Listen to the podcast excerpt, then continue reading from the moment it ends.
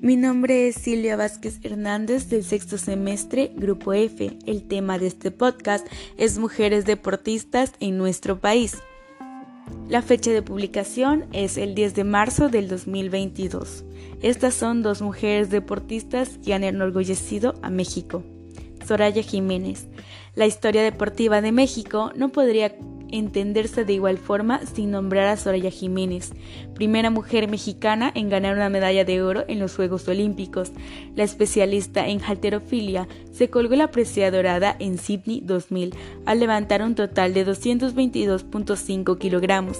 Además de la conquista olímpica, Soraya fue medallista en los Centroamericanos de Venezuela 1998 y los Panamericanos de Winnipeg 1999 también recibió el Premio Nacional del Deporte en el 2000.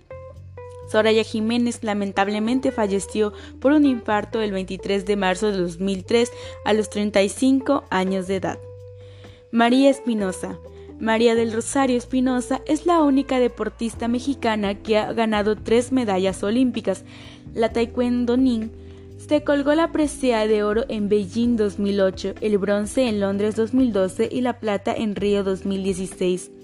La cima conseguida en Beijing llegó el 23 de agosto tras vencer 3 a 1 a la noruega Nina Solheim en la categoría de más 67 kilogramos. De esta forma se convirtió en la segunda mexicana en colgarse un oro después de Soraya Jiménez.